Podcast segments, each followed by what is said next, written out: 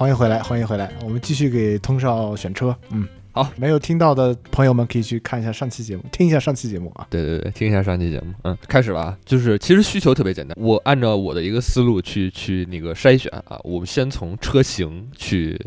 筛选，就是在我的认知里边，可能现在自行车有很多种车型嘛。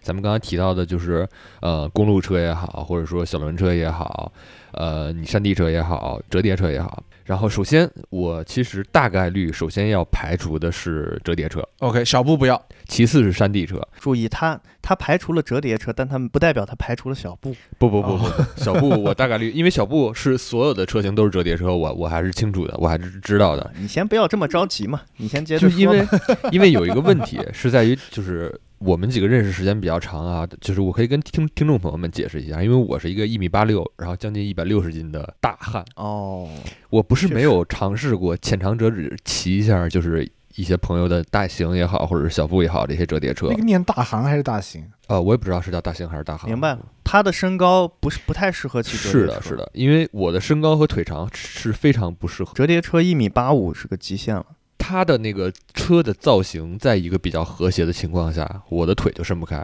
我腿能伸开的情况下，它那个车就会显得脖子跟那个车把座的那个那个位置显会显得尤其的长，就很不协调，车整体就会看着很不协调。嗯，所以其实大概率的话，我是不会考虑。首先，我是不会考虑折叠车的。我虽然知道折折叠车有很多的优点，比方说它很便携，然后它可以就是拎到楼上也很轻，呃，也很也很轻松，然后它可以你拎着它出入很多这种场所也都很很便捷，然后你随时想给它展展开，然后它就随时展开之后你就可以骑，很方便。虽然它的这个优点很多，但是我也大概率不会去考虑，因为有这个体型的一个原因在。对，OK，你的这个思考角度非常的非常的周全。是的是的，是的。所以首先排除折叠车，然后呢，呃，第二个呢，就是说关于山地车这个问题。但山地车这个事儿咋说呢？就是我其实之前也小的时候也骑过一些山地车嘛。山地车给我的一个整体的感觉就是，嗯，它非常的就不管它造型上面去怎么做的话，我都会觉得它偏向于。呃，竞技也好，或者是说，就整体看太户外是吧？对，就感感感觉太户外了，而且就是那种你在城市里边骑它就觉得很奇怪，然后很嘚儿，对对对。对，就是你不管搭配什么样的服装和和那穿迷，彩服啊，你就 对你都觉得很奇怪，真的觉得很奇怪，你很难很难做到就是优雅，就是这个事儿它跟优雅没关系，你知道吧？骑山地车这件事儿，嗯，所以这两这两个东西是我要大概率先排除的，然后其次，呃，就是从从那个车的这个造型上面来来讲吧，小轮车我可能大概率也不会考，大概率啊，可能不会考，不会太考虑，因为一方面是稍微考虑到那个体型这个原因嘛，就小轮车会比折叠车稍微好一些嘛，但是。呃，依然可能还会存在之前的那个问题，就是关于车的造型协调和我是不是能施展开，就是就是优雅的去进行骑这个事情。但是这个事情有待商榷，我可以试一下汪导或者是翔哥的车，到时候我可以试骑一下二位的车，然后再决定这个要不要考虑小轮车。然后，其实我不知道你们有有没有印象，就是零八年奥运会的时候，咱们那个还有小轮车比赛这个这个项目，你们知道吗？对 BMX，对就是 BMX 这个东西，在我的印象里边，可能就会把小轮车跟它画一个约等于的一个号，你知道吧？然后我就会觉得这个东西可能在我看来，有一点点像呃极限运动。OK，这里要纠正一个点，就是我和汪导说的小轮车呢，其实它只是字面意思，就是它用的是比较小的轮子，但是和 BMC 其实是完全两码事儿。BMC 其实是属于特技车嘛，啊它是专门用来而且他们的车架就已经很小了。对，他们是哦用来专门做接攀的。接攀，他们就是等于这个车是基本不需要你坐的，他会把座子直接给你拉到最低，就是为了让你去做蹬踏、去做这些攀爬的动作。它这个东西其实叫正统的小轮车，但是我和汪导这种车呢，就是属于小轮子的啊，公路车、或者说通勤车，你可以这么理解，对是这样的。对对对，是这样的。我补补充一个小信息，就是其实我们那个车的车架啊，是可以装大轮子的。前叉是可以的。我刚想问这个问题，我刚想问这个问题，那就是说，就是你们两个那个车架实际上是还可以装其他的尺寸更大的车轮的，对吧？对，它是一种特殊设计的车架，特种车架，对，可以装四十厘米宽的轮胎。不走寻常路的车。这也是为什么，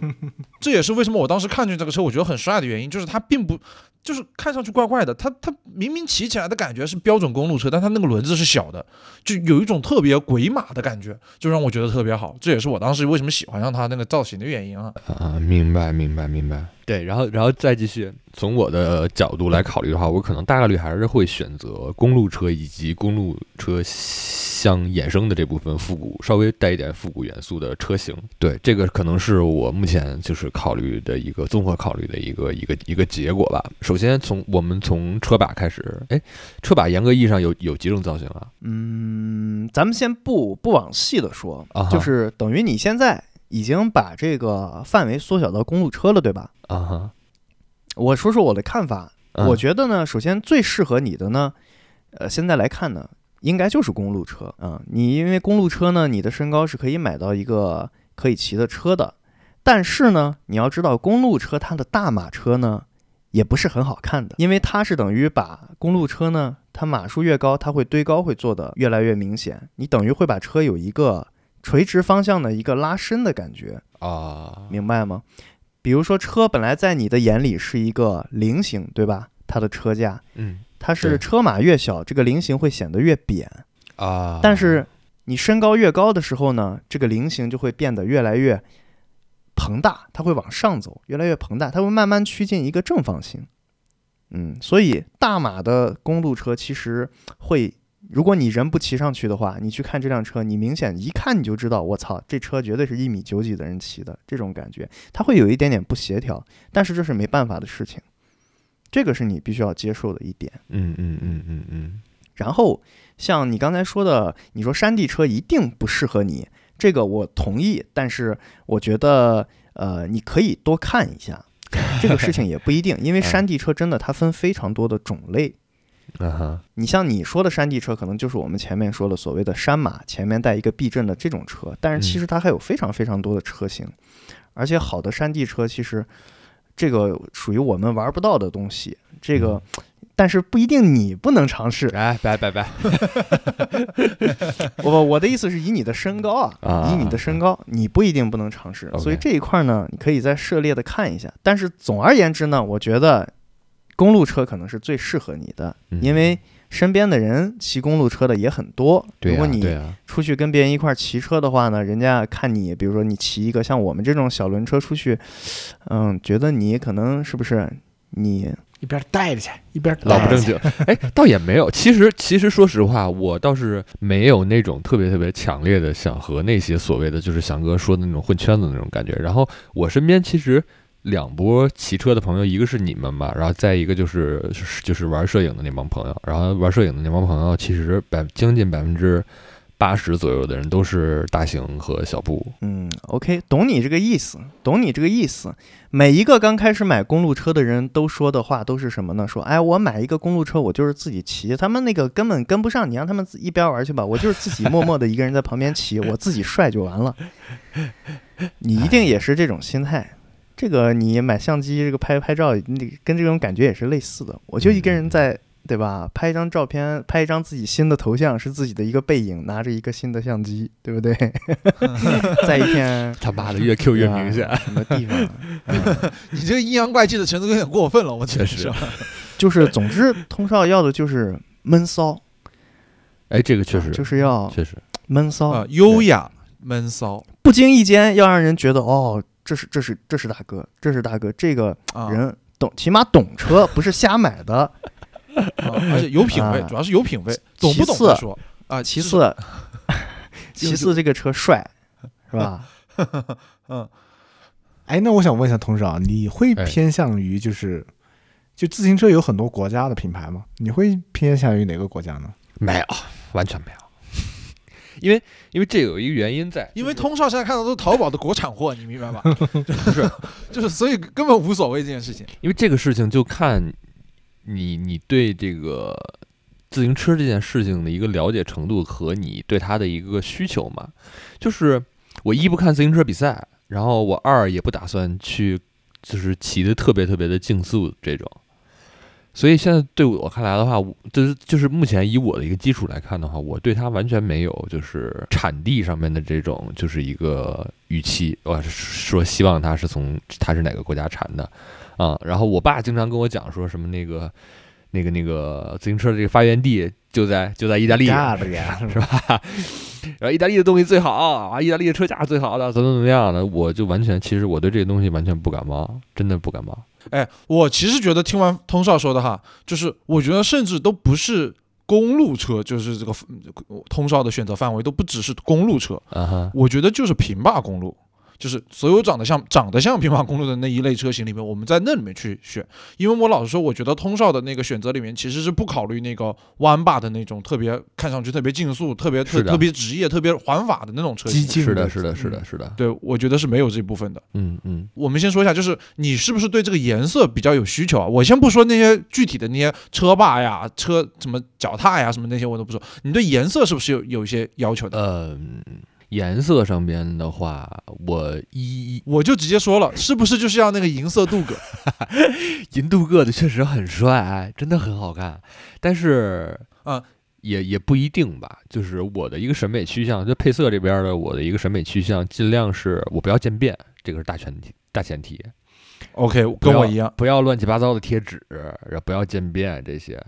就不要就是翔哥其实刚刚概括的很很准确，就就是闷骚，我不要明着骚，我不要任何明着骚的东西。我可以理解为你现在买自行车的需求和你现在收这种古老的这种相机的需求是一样的吗？有点点，呃，不能说我觉得不能算，不能说我觉得相机胶片相机并不只是摆设，并不只是为了好看，它还要不不不不出东西。它当然那个东西是可以用来拍的嘛，那自行车也可以用来骑的嘛。我的我的意思就是他在心态上，因为其实他对自行车很明显，他目前他是没有一个强需求，是。对对，啊，对。他没有一个强需求。你说通少，你说让你拿你的这个古早相机让你去拍一点什么正这个什么比较正式的东西，你也不会拿它，对不对？啊那倒是，那那确实，他不是干活所以我觉得是一个类类似的心态。嗯，对，这么确实说是一种玩确实是一种玩儿的心态，确实是一种玩儿的心态嘛。嗯。然后，呃，我我也就说回来的话，我也确实希望说你从整个的嗯造型上面也好，风格上面也好，然后你的一个使用的使用的感觉和态度上面也好，最好能有确实能有有一些趋同性会比较好一些。好的，我觉得如果是这样的话，从这个角度来讲，我觉得我们可以完全先从预算来入手来看这个问嗯题。对我个人认为，通少买车的预算呢，嗯，嗯，不宜太高，不低于不低于一万五千元。嗯，那我那我那我觉得是这样的，十万块钱以下，我换句话说，就是一万五千元以下的车，我觉得是没有通少能，就是这个车真到他手里，他不会特别满意的。嗯嗯，因为他要的车呢，一定是工艺要有比较独特的地方，起码这个车要拿到面前要哇漆水很漂亮，对不对？呃，一万五，我觉得有点超他预算，我觉得他没有预期要花这么多钱到底我觉得你直接说你预算多少呗？我们哪个人买车的时候没有超自己的预算呢？确实是这样我我。我没有啊，你们有个屁呀！你当时跟我说的时候，你打算买什么车？然后你买车是不是我陪你去的？嗯，OK，当时你还在那问我，你说我真的有必要买一个这个价格的车吗？是不是你问我的？你知道，你知道这个东西其实嗯我我我觉得翔哥对我的那个购物上面、消费上面的理解存在一个小小误区，就是你对你对我的理解有一点小误区啊，就是我绝对不是任何的东西都上来想直接一步到位的那种人，嗯，你你觉得一万五一步到位了吗？我可不是这个意思啊，就是我可不是这个，你不要会错意啊。那我觉得你对你对自行车就是买买这个公路车这件事情，你有一点小小的误区啊。一万五啊，一万五还不能一步到位吗？就是正常，啊我觉得就像十万块钱我，七八万块钱可能。正常我觉得就这个东西，从你爱好相机来说，你肯定拿到一个相机，你买一个收一个，尤其很古早的相机来，一定是看中它有一些独特之处，独特的地方，对不对？要不就是它的这个成色，你觉得哇，它既保留它原来古早那个味道，它成色又特别好，不然你为什么要去做修复，要去做漆呢？对不对？我觉得啊，就是你说到相机这个比喻，我突然想到淘宝上的那种五百五六百块钱标价不是八百块钱以下的那种那种那种车，看上去好好看的那种车，它像什么？它像 CCD 美丽的废物是吧 那？我觉得不如 CCD 啊，还不如 CCD 吗？你要知道，CC 每一台 CCD 它以前可都是一代名机啊，是吧？倒哎，倒也是因为以前只有 CCD 嘛。啊，也是也是，那倒也是。你现在说的那种淘宝神车，那属于工业垃圾啊，那完全属于工业垃圾啊。就我觉得哈，通少，如果假设让你花个两三千块钱，你觉得合不合理呢？那个这个是肯定能接受的，因为我我其实除了不是 有人摇头了，有人在，有人现在在摇头。我跟你们讲，就是这个东西，首先，通少，通少，通少，你想一想，我买东西是一个什么样的感觉？你品一品，然后你再想想为什么我换了十一辆车，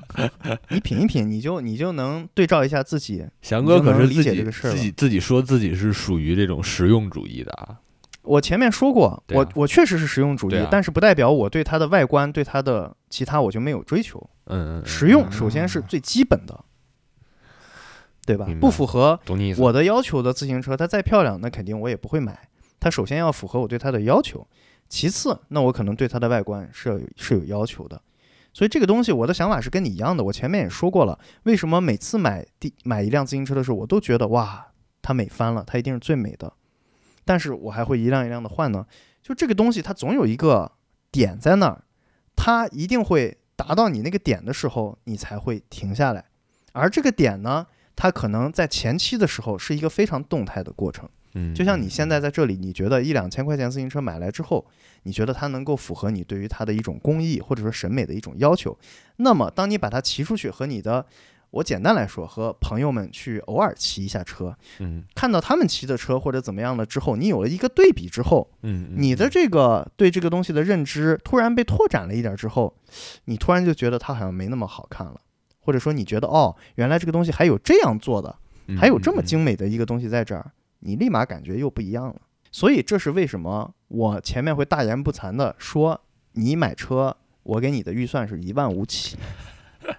一切的点在这里。我说这个话不是为了增加你的预算啊，你要搞明白啊，嗯我是在帮你省钱哦。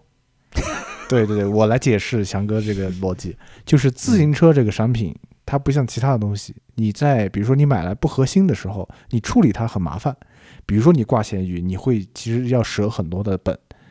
啊，那你不如对你不如一步到位买一个各方面都不错的东西，而不是一步一步的，因为你每一次卖出你都要亏，最后你可能到了那一步，但是你花的钱是多得多得多。所以翔哥的意思，我觉得我觉得是对的，就是包括我现在我也觉得，就你买自行车，你认清了自己的需求之后，尽可能一步到位买到你觉得最完美的那个选项。呃，小米刚才说的一步到位，肯定还是跟翔哥说的那个不是一步到位不冲突啊，就是说是是意思还是说是要选一个尽量好一点的。预算内的一步到位嘛，嗯，对对对，就是在我觉得说这个，我刚才一直在问你颜色这个问题的时候，其实我不是说要影射那个淘宝那种车啊，因为我是觉得那些车确实是不值得买，但是不代表说你不可以买一个别的车之后把那个颜色改一改，那也无所谓了。就是我其实强调的就是，我想问你，我刚才问你说颜色到底重不重要的原因，就是这个原事情，就是。如果颜色很重要，我们确实可以在挑一个车型或者一个车架的前提下之后，我们再去把那个颜色进行修改。当然，这部分钱是你为了颜色专门花出去额外成本，是属于其他人买车是不花这个钱的。啊，但是呢，这是你为了颜色而花的额外成本，懂你意思，这要讲清楚。嗯，改色嘛嗯。王导说的这个点确实是，确实是，但是就是呃，我要补充一个点，就是说，呃，前面咱们讨论过那个问题，为什么有的车它能卖那么贵？就是说三四万、四五万、五六万，就是它的那个工艺啊，它的那个漆水啊，确实不是说。比如说，我们自己买一辆车，然后去找一个地方去改色，或者说改涂装，它嗯能达到的，它真的是达不到的。嗯。因为我在淘宝上面，包括闲鱼上面有很多家做了很多年的，他们专门做这种改色的这种呃事儿的。包括我在就咱们那个车那个小流氓那个车的那个骑友群里面，他们有人是把小流氓拿过去做了漆的，专门让这些很牛逼的这些专门工作室他们做这种改色改漆的，拿去直接重新设计，然后把它改出来放到那里，这个价。其实非常的昂贵，就是已经超出这辆车本就是他们买来的价格，甚至两倍、三倍了。我提问一下，就这个事情真的是，你想，让他们去做这个事情，他们的收费都已经如此之高昂。其你你其实可以理解一下，就是说，呃，你让一手的厂商，就是原厂，他们去做这种东西出来，他们的这个价钱，其实有的时候，你比如说一万多两万，我觉得他可能是比自己之后再去改一个自己想要的这种涂装怎么样的，我甚至觉得是会更划呃算一些。一步到更一步嗯到位一点。因为我自己改过色了嘛，自己定制过车了嘛，怎么样的？这个确实是你定制了之后，你就能感受出来。为什么现在这辆车我要出呢？我自己当然我 DIY 了它，设计了它，然后把它做出来了。呃，我自己当然 DIY 的部分有一呃水平很低下，这个影响了它的视觉效果。但是确实你能看出来它漆水的这种感觉什么的，这个东西确实是不一样。所以这是这是所有的我的所谓的这种一步到位的建议的来源。你懂吗嗯？明白，我明白。我还补充一句话，就是为什么我给你设了这个预算？因为我前面问了你的需求。嗯首先，你不是从实用出发的，对，如果你是从这一点出发的，我绝对会从这一点来首要的去 pick。但是你现在的需求明显不是这样的，说白了，你要的是一个玩意儿。大玩具，对，确实是个玩嗯具，但是怎么说呀？就是我我我不是那种嗯，就是我我我是一个会在买什么东西时候，我会考虑一下它的使用场景，包括说我的我我的一个使用频次大概是什么样的。然后我其实对于自行车这个事情咋说呀？就是我很明显的知道这个东西，嗯。在我手里边，它不会有特别特别高的一个使用频次，就是举个例子，可能可能我一个月可能也就骑那么一两对，次，所以建议你买买买好一点的，然后我就会觉得，嗯，所以我建议你买好就会觉得这个东西是不是就是我对它的投入没有必要一下子到这个程度，就是我会觉得，如果是使用频次稍微高一点的东西，我稍微多花一些价格在这件事情上面，那我能接受，OK。然后，嗯，如果是我。就是它对于我来说，它不是一个使用频次特别高的东西。然后同时，我一不为了骑竞速，就是没有没有说要把它骑特别快的这种这种需求。二，我也不混圈子啊，我也没有说要跟别人一起，就是非要比一个好坏，就是所谓的虚荣心这种东西我也没有。然后，那我其实是出于非常实用的一些使用场景去考虑。那我出去带个步，比方说像汪导刚刚说的那种七八公里啊，五六公里以内，我拿它带个步。然后，比方说咱们一起，咱们四个人一起，那出去遛个弯儿，或者是怎么样的，那一起出去骑骑个行，然后聚个会，我们拍点东西，吃点饭什么之类的啊，这种这种这种这种这种需求，就是从这些场景来呃出发吧。我可能我说实话啊，我报一个心理价位，就是可能这个东西超过五千，我可能都会觉得不太值。说实话啊。目前就是它在我心里的一个定价和区间就是这样的一个区间，因为如果是5000块钱，五千块钱，五千块钱买不到你想买的所谓的老式的复古的钢架自行车，呃，好，你只能买一些老的破车，嗯，懂我意思？吗？嗯，这些东西存在，有人卖这个东西，他赚的就是你这个钱，不然人家为什么要去给你做一些老的东西，把它做的那么精美，还放出来卖呢？那就不要了，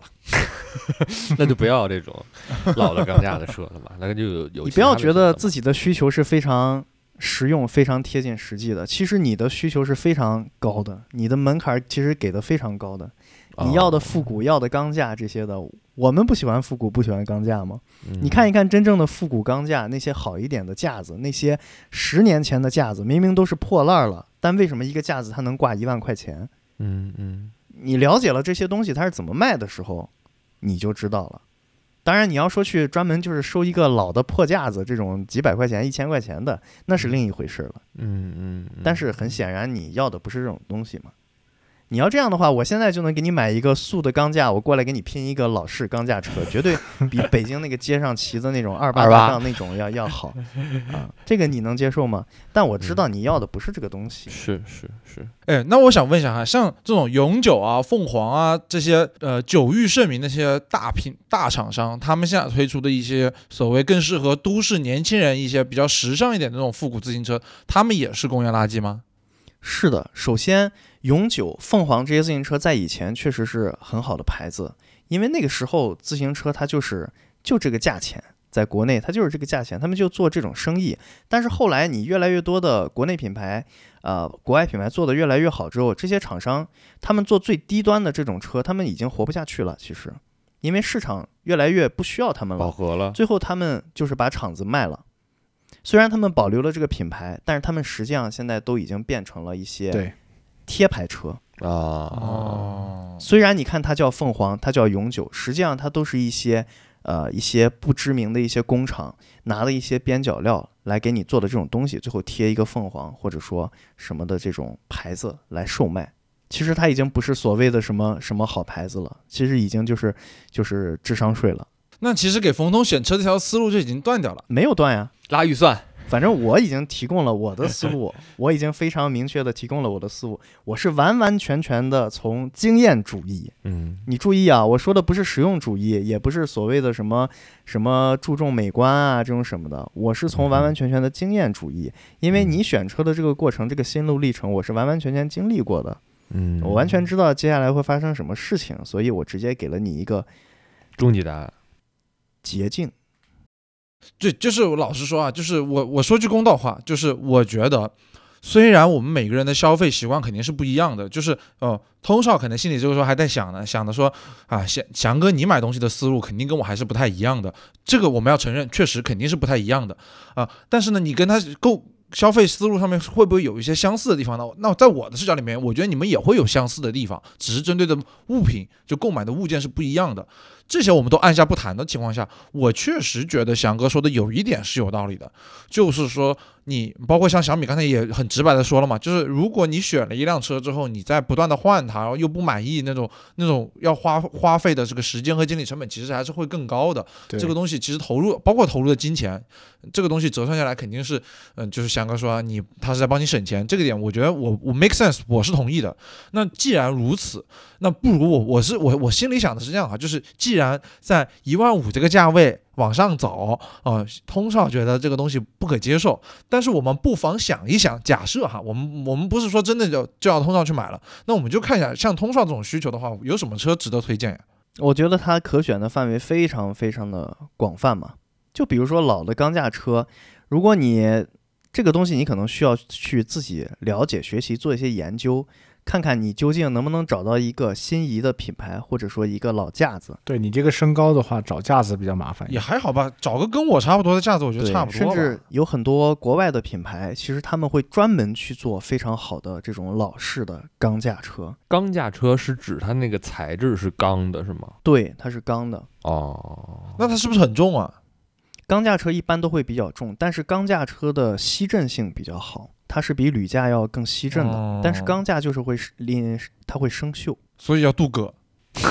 嗯，我不知道它镀不镀铬啊。明白。对，我现在在淘宝上看啊，我就在找这种就是为什么老要在淘宝上？看呢？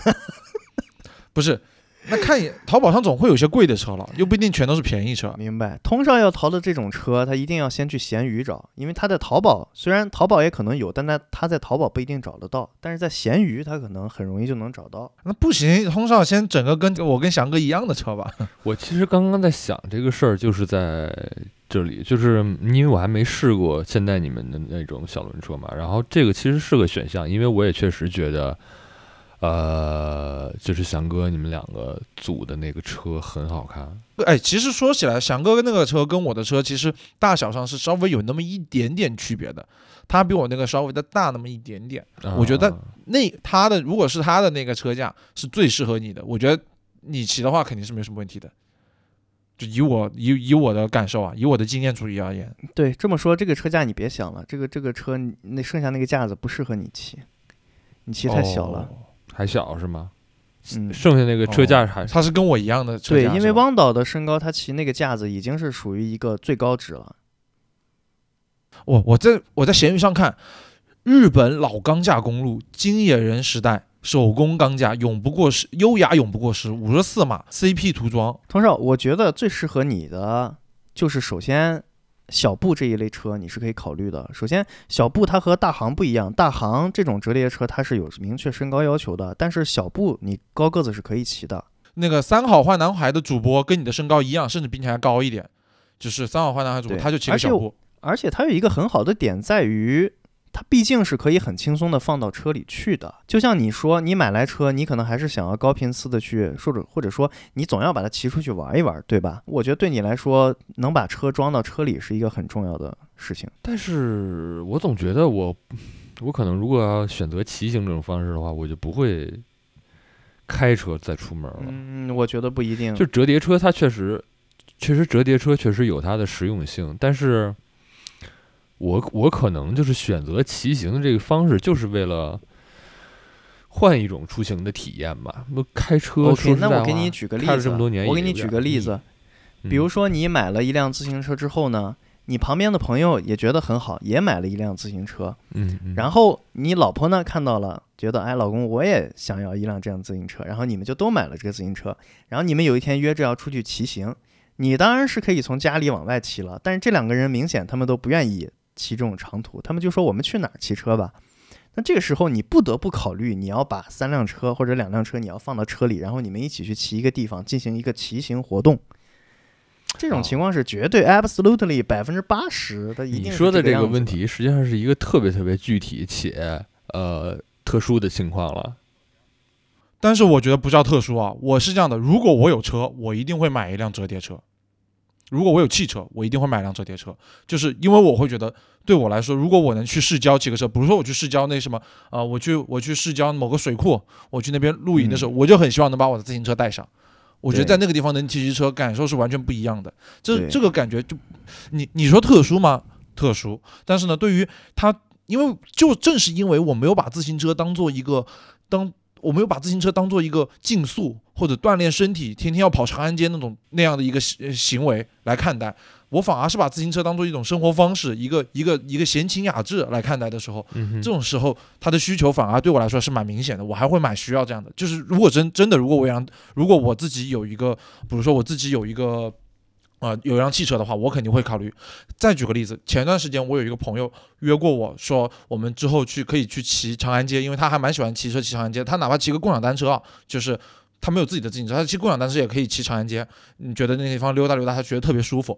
然后我就说可以啊，我说我这里正好有两辆车，我说我有一辆自己的小粉，还有一辆之前的那个迪卡侬，我说我们两辆车。然后他就问我说，你不会是想说从你们从咱们家这块就东四环这个地方骑到长安街吧？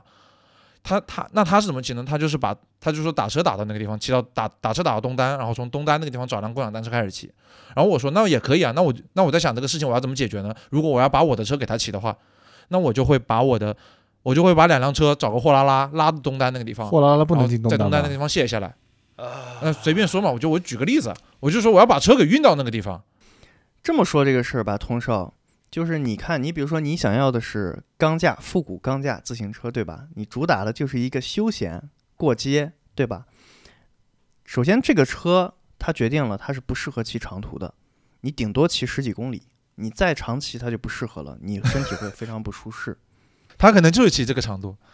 你骑这个长度，你可能就是家周边儿这样绕一圈儿什么的，比如说上上长安街绕一圈儿回来啥的。但你也你也不住在长安长安街，对不对？就是就是可能是呃造型复古一点，但是材质不一定说一定要钢架或者是怎么样的，就是不，呃我说的不是材质和外观的问题。你选这种钢架的复古车，为什么我前面给你推荐的是公路车型的钢架车、复古车？就是为了兼具说你能把它当成一个能骑远一点距离的车来使用。但是如果说你是想买的那种复古钢架车，是跟以前那种二八大杠那种那种感觉的那种车的话，这个车你是骑不了长途的啊。你相信我，你骑不了的。这个座子你坐坐不久的。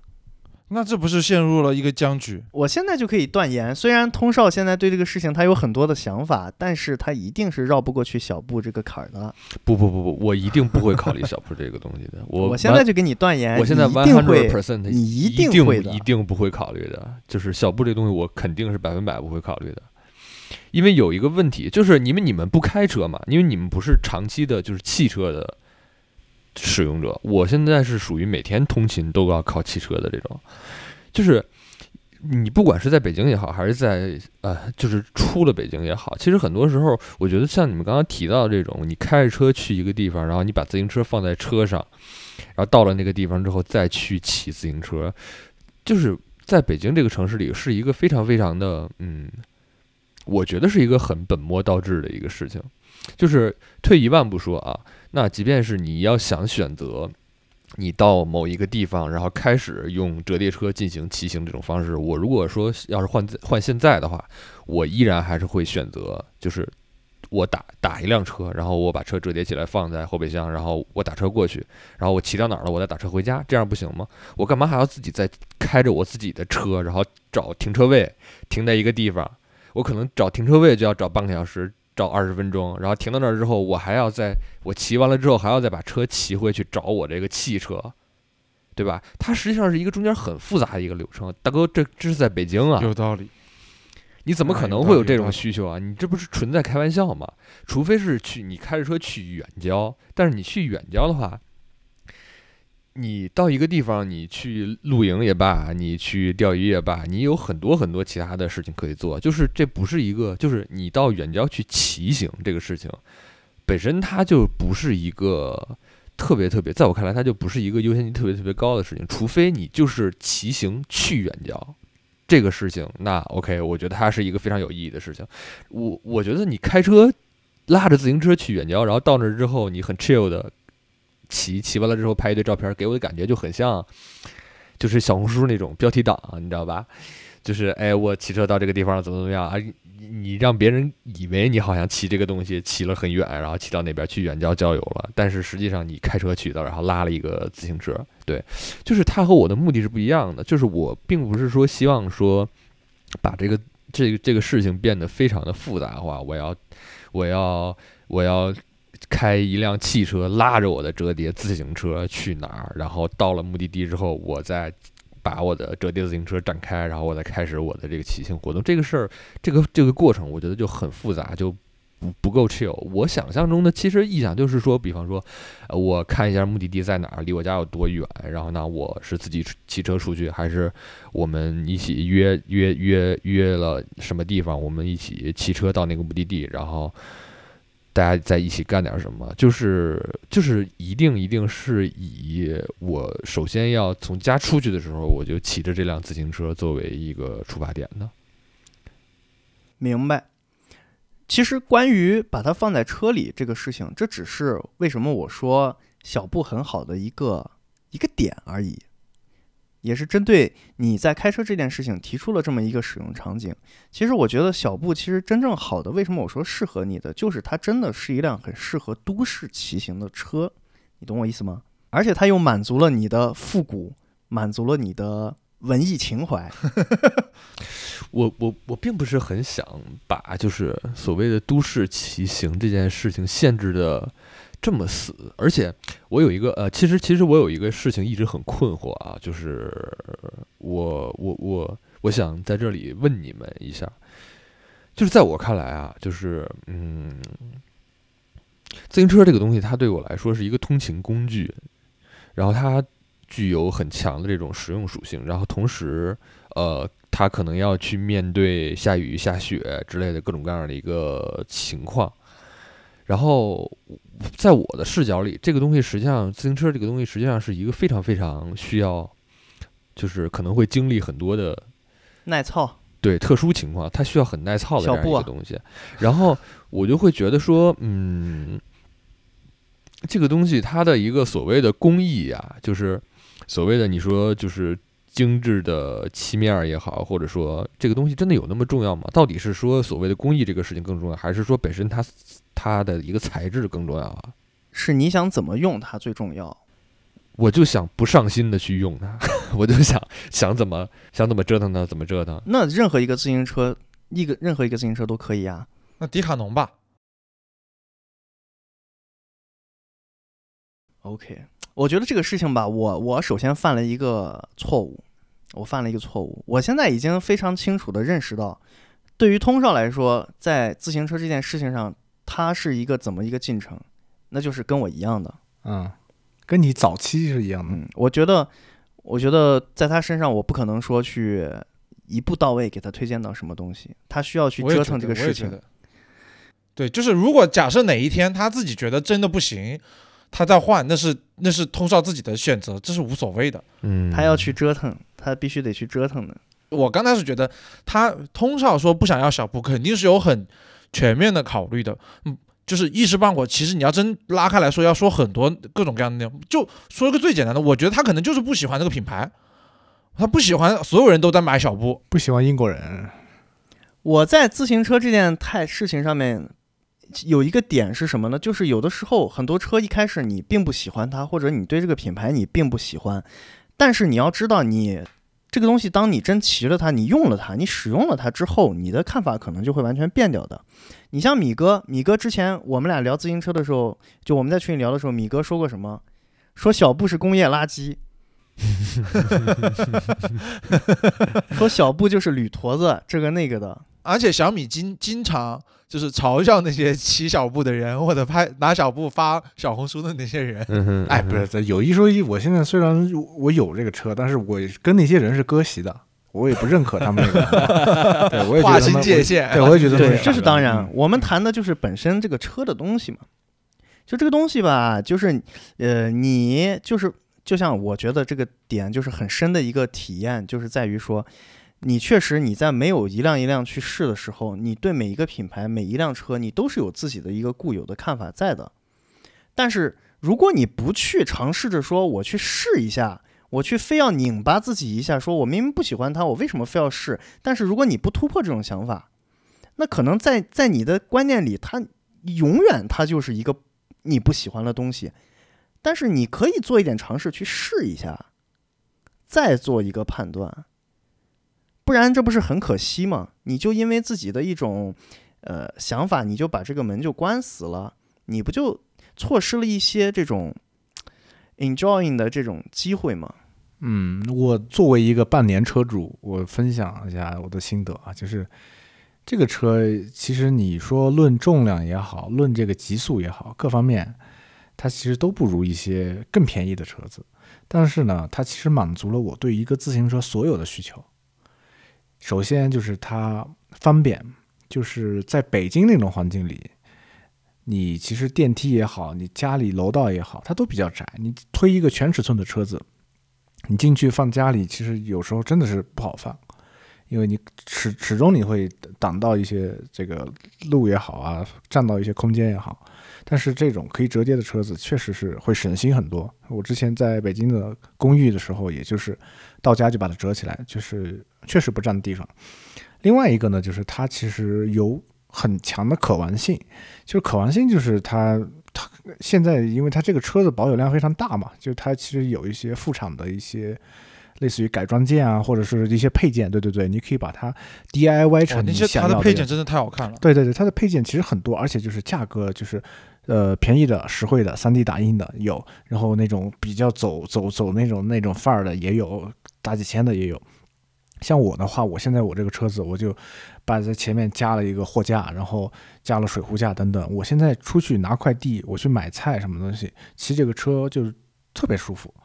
就如果你推一个大的车子，其实有时候你去那种，比如说，呃，超市，对吧？你要去超市买东西，你不可能，比如说你买了一万一一两万的一个车，你把它锁在超市楼底下，其实会有点不放心。但是你一个折叠车，其实你可以把它折起来，然后我的我的货那个菜篮子就在我的车前面，我就推着，就跟一个购物车一样，我就去超市，然后东西买了，然后出出来，哎，这个体验真的非常的丝滑。包括你去看电影，包括你去吃饭，都是一样的，就是你可以拿进去打包，然后让店员说，哎，我放在前厅一下，然后我进去吃饭啊，不用说那个车，我在吃饭的时候，我随时要提心吊胆，我说我车停在外面会不会被人剐了，会不会人那个把我怎么着了，对吧？它其实就是就是一个很省心的一个东西。我觉得一个自行车能到这个份儿上就可以了。我完全同意小米说的那个点，就是因为我觉得有时候对比起来，我跟小米同时骑车出去，那一次我就觉得小米可以把自己的自行车直接推进那个优航或者推进京 A 的那个呃餐厅里面放到旁边，而我要把我的车放在户外，然后就是而且还下雨了，对，还下了大雨，这是一方面啊，这只是一方面。刨去掉这些优点，我稍微觉得，如果说小布不太行的地方啊，是我觉得它的车把有点短。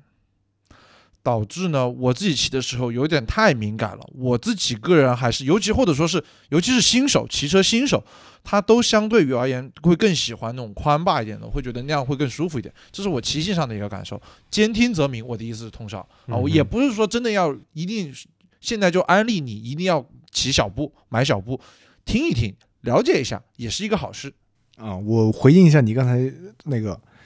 车霸的那个事儿，就是你现在淘宝上可以完全买一个第三方的车霸换上去，有很多的共用件。啊，对，就是当然这是举我我就这么一说了，哎就是我对对对，嗯，它它主要还是它主要还是考虑到折叠，啊，对，就是主要是有折叠问题嘛，对吧？然后我觉得是这样的，通少刚才提的那些，嗯、不管是抗拒的原因还是接受的那些想法里面哈，呃，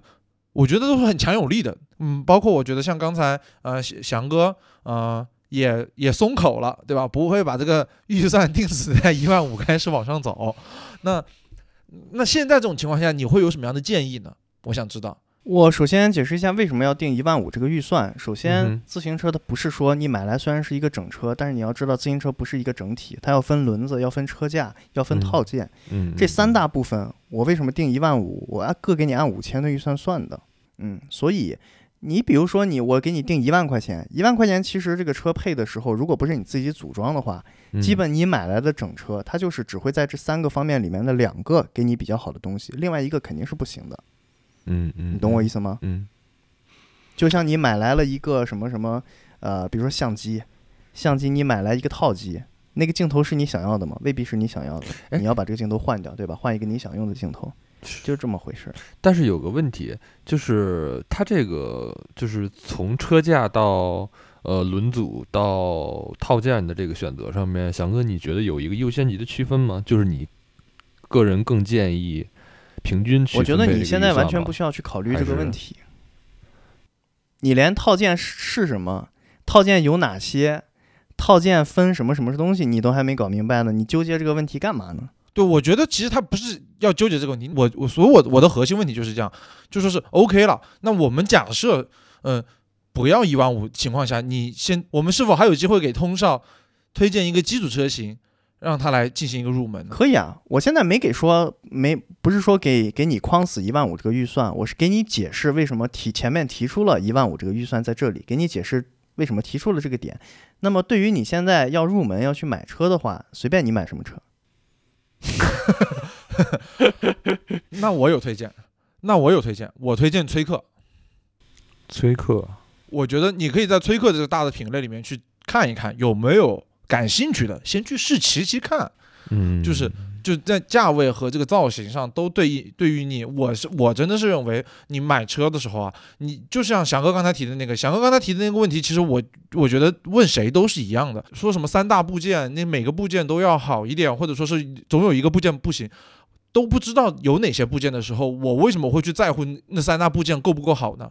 我怎么知道这三大部件三千每个部件假设是五千块钱和每个部件都是三千块钱，对我来说有没有差距呢？我觉得很难体验，很难感受。我觉得通少这个视角肯定是跟我比一开始比较接近的，就是在一个价位里面，我想找一个我喜欢的造型，我喜欢的这个车型。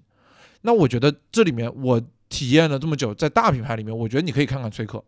崔克的造型是比比较时尚、比较好看，就是属于你在城市城市郊区还是在城市里面骑都不违和，而且比较适合穿大家平时会穿的常服 来进行骑行的。我觉得这个是可以考虑的。我觉得在这个里面去瞄一眼，看看有没有具体的型车型，我觉得呃还不错。不是，我现在是觉得这个事儿对我来说有点儿迷茫，失去失去了一些失去了一些方向吧，就是和我预期，嗯，可能也是因为我没做好相关的一些预期管理，就是我会觉得这件事情，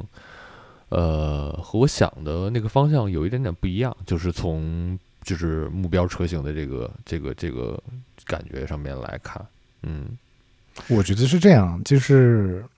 嗯、其实车店大的品牌就那么几家，我觉得你抽空找一天，你去把比如说闪电、崔克这几家店都跑一圈，都试一遍。你起码你建立一个在手上实实在在的一个感受之后，我觉得你再来做就是内心的这个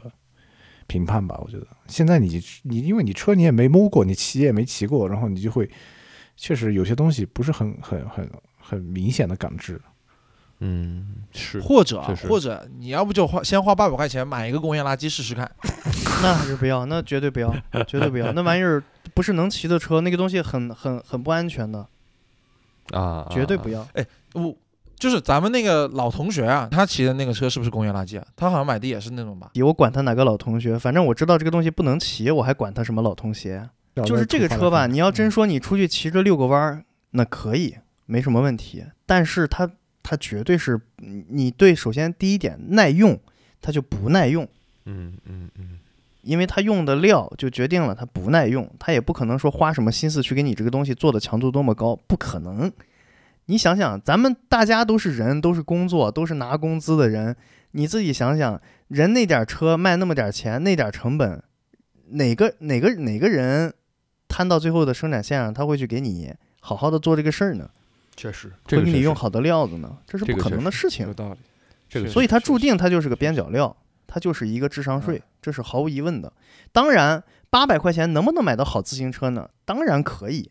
但是不要去买那些淘宝神车。虽然那个淘宝神车它卖的很便宜，但它一定是垃圾车。但是用八百块钱预算是一定能买到好车的。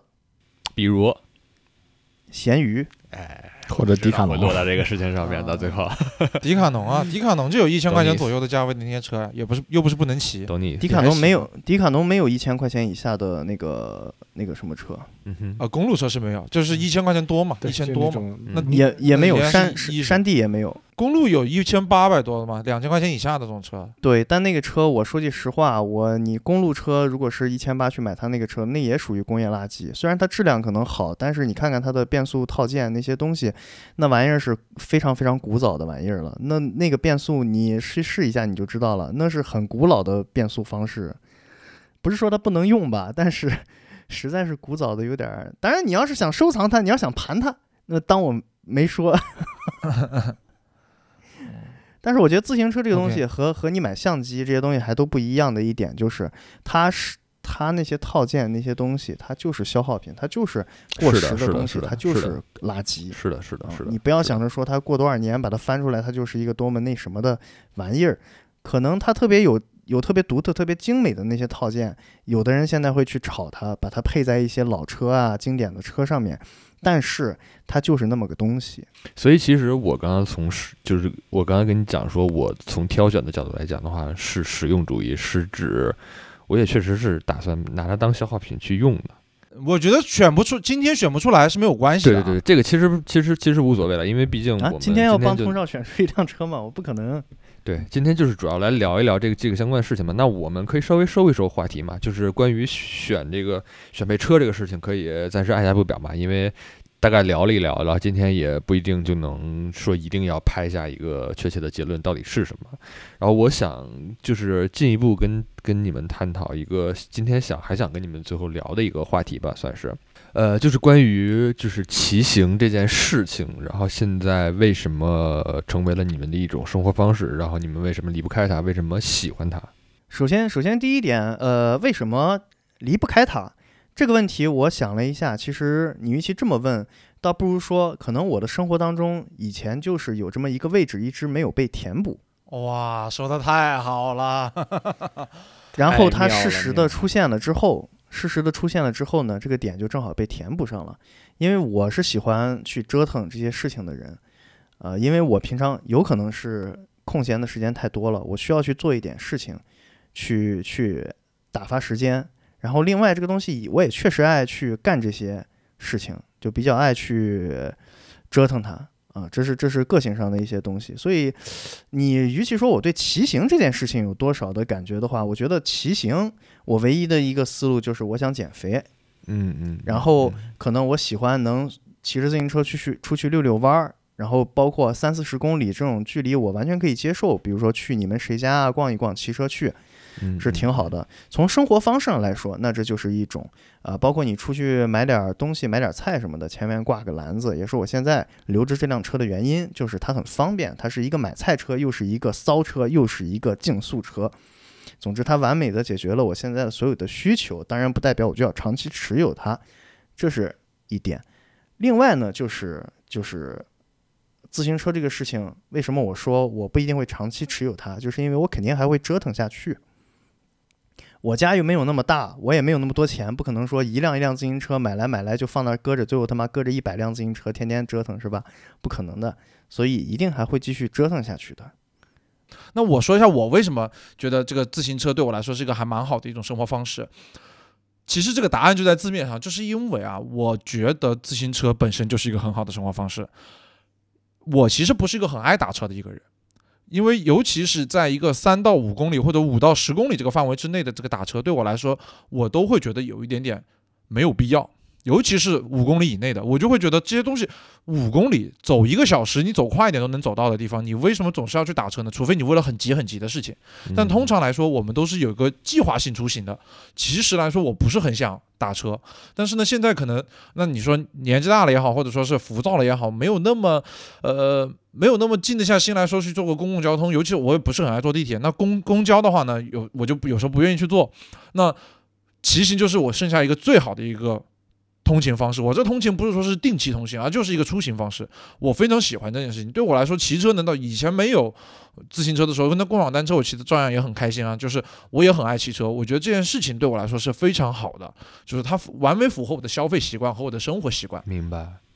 再加上呢，它也是对我来说，因为我我当时真正有段时间很强骑车是什么呢？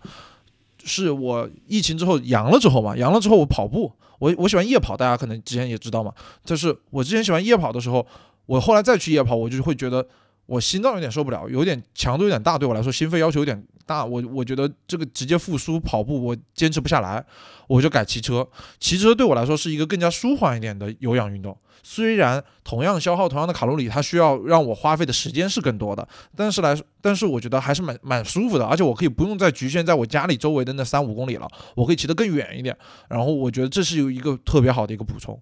再加上我觉得骑车很酷，我觉得在不是很热的天气里面骑车特别酷。特别好看，尤其是我现在拥有一辆特别好看的车，它完美符合我自己对我自己的一个什么怎么说呢？形象需求，就是我觉得我想我想要这样的一个，啊，我想要这样的一个范，啊，我觉得这个范特别适合我。那摩托车肯定也适合我，但是摩托车有点危险，而且又有点贵，我就觉得我就不考虑了。那我这件事情综合下来，我就觉得我一定会那什么。我一定会多骑车，我也会一直持有自行车，而且我现在的这辆自行车跟翔哥可能不一样，我会希望在有限的时间，就是在我现在眼能眼看的时间里面，我能一直带着它。我我我我很希望我去一个地方长期出差，不是我来杭州出差一个月半个月的，我其实如果有有机会，我是很希望能把自行车带在身边的。可惜就是可能从时间啊，还有从方便的角度来说，我可能带不到身边，我会很遗憾。但是如果能够实现的话，我会一直带在身边。嗯嗯，像我的话，我觉得，嗯，就是就就之前我们传播学不是讲嘛，媒介寄信息，然后其实我觉得自行车也是，就是它作为一个媒介，它拓宽了你人生的，或者就是你看待世界的这个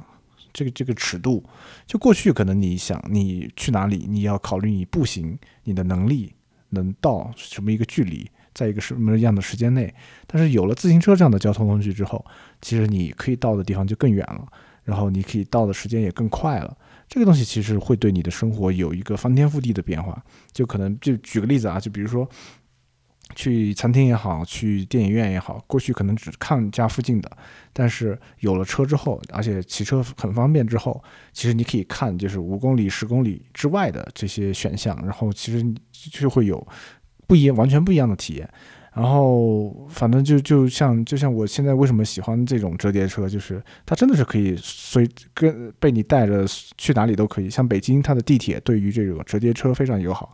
你比如说你要出远门，你可以从家到地铁站，你可以骑车，然后把车推上地铁，然后继续下了地铁继续走。这样的话，你其实单纯你的这个移动的距离就被无限的这种延长了。然后，比如说像你坐高铁，其实你也可以把你的车带在身边，就是你去到不同的地方，甚至有时候都会有这种冲动，就像你弯道那样，把车随时带在身边。哎，到了那个地方之后，我可以骑着车去这个城市溜达溜达。这样的话，其实比你步行，比如说啊步行你可能就只能附近散步个三三五公里，但是你骑车，你可以把这个，比如说去到某一个，去到西安啊，去到这种古城，对吧？你可以把它的二环你都绕一圈，然后你对这个城市就会有一个更感性的认知。我觉得这种对于我们这样的人，就是有一种好奇心的人来说，就自行车真的是一个很好的工具。知道为啥要买小布了吧？嗯，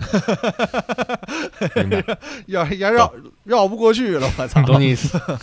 我都刻意不说小布，我都说折叠车了。反正我觉得，我觉得你都试吧，你就可以，反正不管怎么样吧，我是觉得啊、当然聊了这么久，我我是非常希望通少能够入坑的，因为我觉得。呃，骑车是一个很有意思的一件事情，我们刚刚才也总结过了，而且呢，我们大家也都在这里面找到了自己所喜欢的东西。那我觉得期待嘛，期待不管什么车，不管是是不是今天，不管是通少打了自己的脸啊，最后选了小布，还是未来真就是找到了一个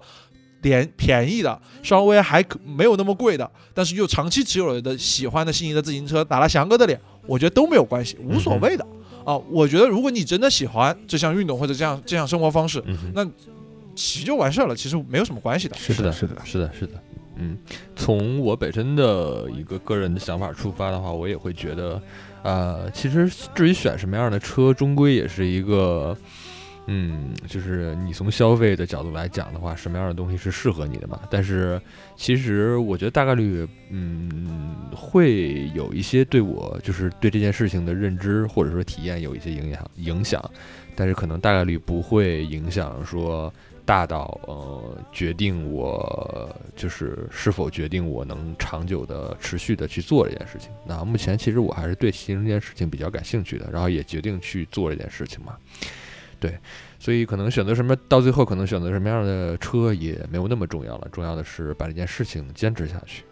对吧？对我觉得你感兴趣了，你就不要给自己太多的限制，你就去骑就行了。你真的想骑，你就骑共享单车就行。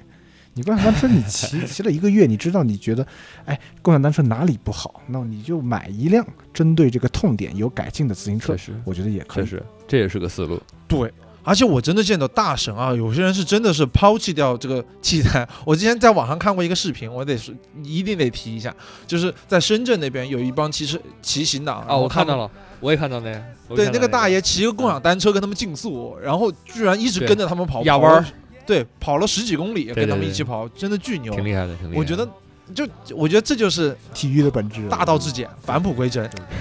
OK OK，OK，、嗯那我们今天差不多就到这里啊，我们的这个自行车特辑，好的嗯，拭目以待，朋友们。拭目以待。哎，嗯，好嘞，拭目以待，拭目以待。哎，